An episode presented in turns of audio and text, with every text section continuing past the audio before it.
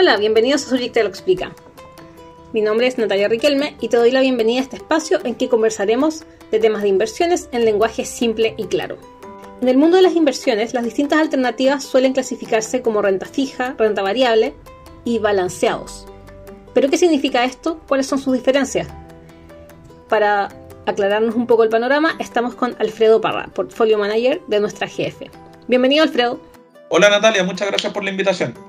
Alfredo, para comenzar, cuéntame, ¿cuál es la diferencia entre renta fija, variable y balanceada? A ver, eh, en general, eh, la, característica principal es cuál es la fuente de, de, recursos que permite financiar la rentabilidad de cada uno de estos tipos de fondos o cada uno de este tipo de inversiones. Por el lado de la renta fija, el nombre viene porque esto proviene de deuda. ¿Y por qué se le llama renta fija a pesar de que su rendimiento no sea fijo a lo largo del tiempo?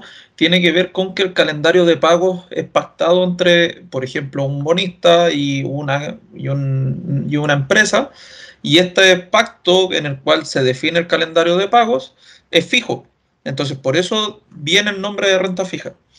Ahora, lo que tiene que ver con renta variable eh, tiene relación con que esto depende más del resultado de las compañías.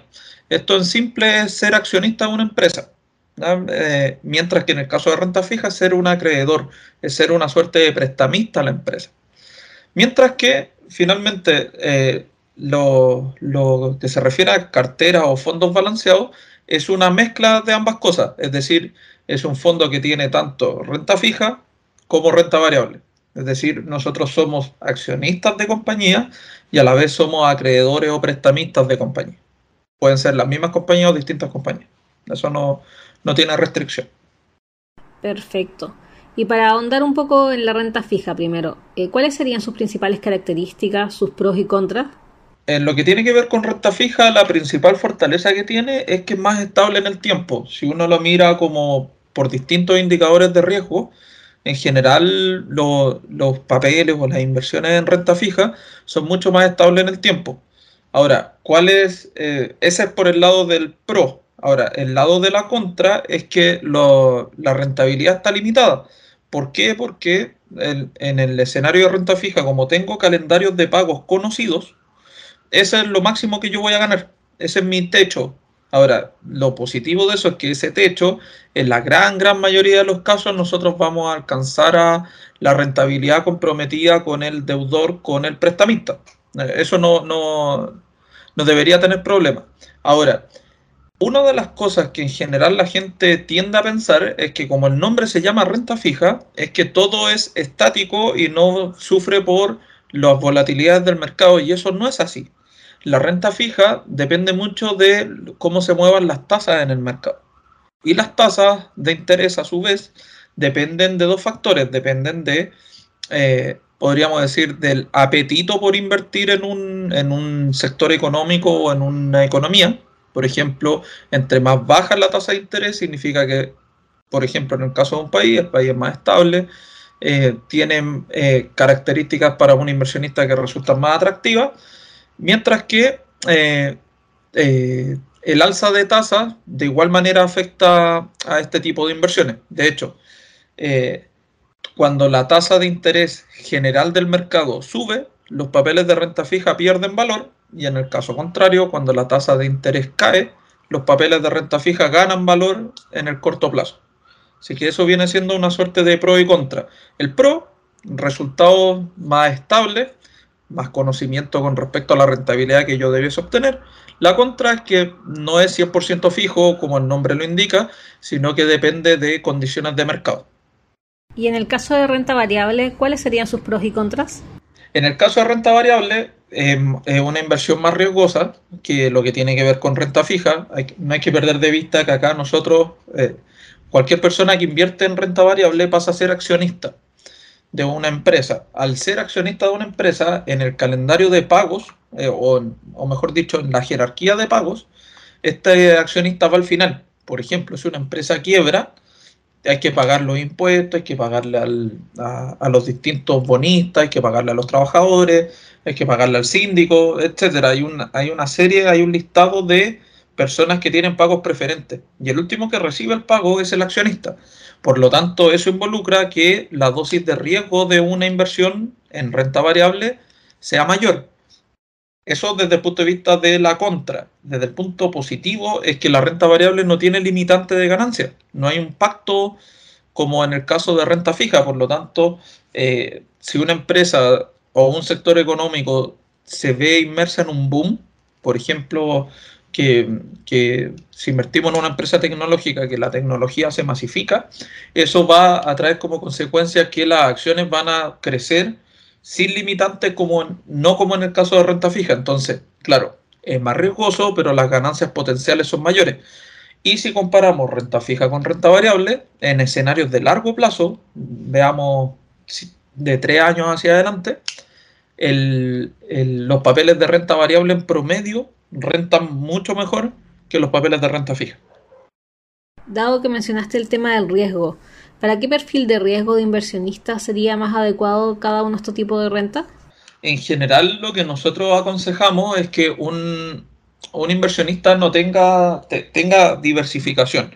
Eso quiere decir que no tenga puesto todos los huevos en la misma canasta y en la práctica eh, lo que recomendamos son portfolios balanceados donde los portfolios de perfiles de riesgo más conservadores tienen un mayor porcentaje de renta fija, pero no ese por ciento renta fija. ¿Por qué? Porque de igual manera eh, eh, genera ciertos beneficios en términos de la relación riesgo-retorno, poder eh, tener incorporado papeles de, de, renta variable mezclados con papeles de renta fija, o tener mezcladas inversiones de renta variable con inversiones de renta fija. Y, para eso en general se recomienda, recomendamos de nuestra parte tener fondos balanceados, es decir, los, fondos balanceados que son más conservadores tienen más exposición a renta fija y los papeles, o perdón, los fondos eh, que tienen un perfil de riesgo más agresivo tienen más acciones que renta fija, pero todo en un mix, no cargado 100% en una categoría, sino que lo que buscamos es la diversificación no solo en tipo de inversión, sino en mercado, en horizontes de tiempo, en industria, etcétera. Como tener todo lo más, eh, lo más desagregado posible para que, por si en el caso que sea un escenario adverso en una economía o en una industria, el impacto en el resultado del fondo no sea tan, tan relevante. Ya que hablaste de portafolios balanceados, ¿cuáles serían los principales pros y contras de este tipo de renta? Ya, en general, eh, para una persona que quiera administrar un portfolio, que él, esta persona llevar las riendas de, una inversión balanceada, es más eh, engorroso desde el punto de vista de cómo administrar la cartera. Hay que estar mirando tanto qué es lo que ocurre en el mercado de renta fija como en el mercado de renta variable. Entonces las posibilidades y la cantidad de información que tiene que gestionar es bastante elevada en comparación a alguien que invierta solo en renta fija o solo en renta variable. Eso es como por el lado de la contra, que desde el punto de vista administrativo resulta más, más engorroso. Desde el punto de vista de, eh, de los pros o de la parte positiva, una de las gracias de, la, de las carteras balanceadas es que nos permite entrar a compañías que no necesariamente están enlistadas en bolsa y que sí a nosotros nos podría llamar la atención como inversionistas. Por ejemplo, eh, Laboratorio Chile es, una, es la farmacéutica chilena más relevante, o al menos más conocida, y si nosotros quisiéramos invertir en Laboratorio Chile, Laboratorio Chile no tiene, eh, no tiene acciones listadas en bolsa, pero nosotros tendríamos la posibilidad de invertir en Laboratorio Chile a través de la compra de sus papeles de renta fija, es decir, prestarle dinero a Laboratorio Chile para que Laboratorio Chile tenga recursos y nosotros a su vez estar expuestos al riesgo que involucra estar invertido en el mercado farmacéutico local. Eso por un lado. Lo otro es que en general los portfolios balanceados tienden a tener mejor performance ajustado por riesgo durante horizontes de tiempo largo. Eso quiere decir que eh, cada unidad de rentabilidad o cada porcentaje de rentabilidad que nosotros ganemos a través de inversiones con, con renta balanceada en general tuvimos que incurrir en menos riesgo, en promedio. Esto pensando en escenarios de tres años. Obviamente puede haber factores de corto plazo que, no sea así, pero en general, si, se toman inversiones de, un año hacia adelante, esto tiende a cumplirse. Se cumple bastantes veces. Es decir, la diversificación nos permite disminuir nuestro riesgo y a la vez no dejar de, estar expuesto a vientos de cola, como se dice, que básicamente eventos favorables del mercado, como acá sí tengo incorporadas acciones, la renta balanceada permite eh, llevarnos la, o incorporar la rentabilidad de las ganancias de las acciones y a su vez nos entrega la estabilidad o la menor volatilidad que presenta el mercado renta fija. Perfecto, Alfredo, muchas gracias. Bueno, Natalia, muchas gracias por la invitación y, feliz de participar en una futura oportunidad. Con esto ya estamos finalizando este capítulo. Como siempre, esperamos que haya sido de su interés y les agradecemos que nos hayan escuchado. Recuerden que si les interesa cualquiera de los productos de los que se habla en este podcast o si tienen dudas, pueden ingresar a zurich.cl para mayor información. Nos escuchamos en una nueva edición de Zurich te lo explica.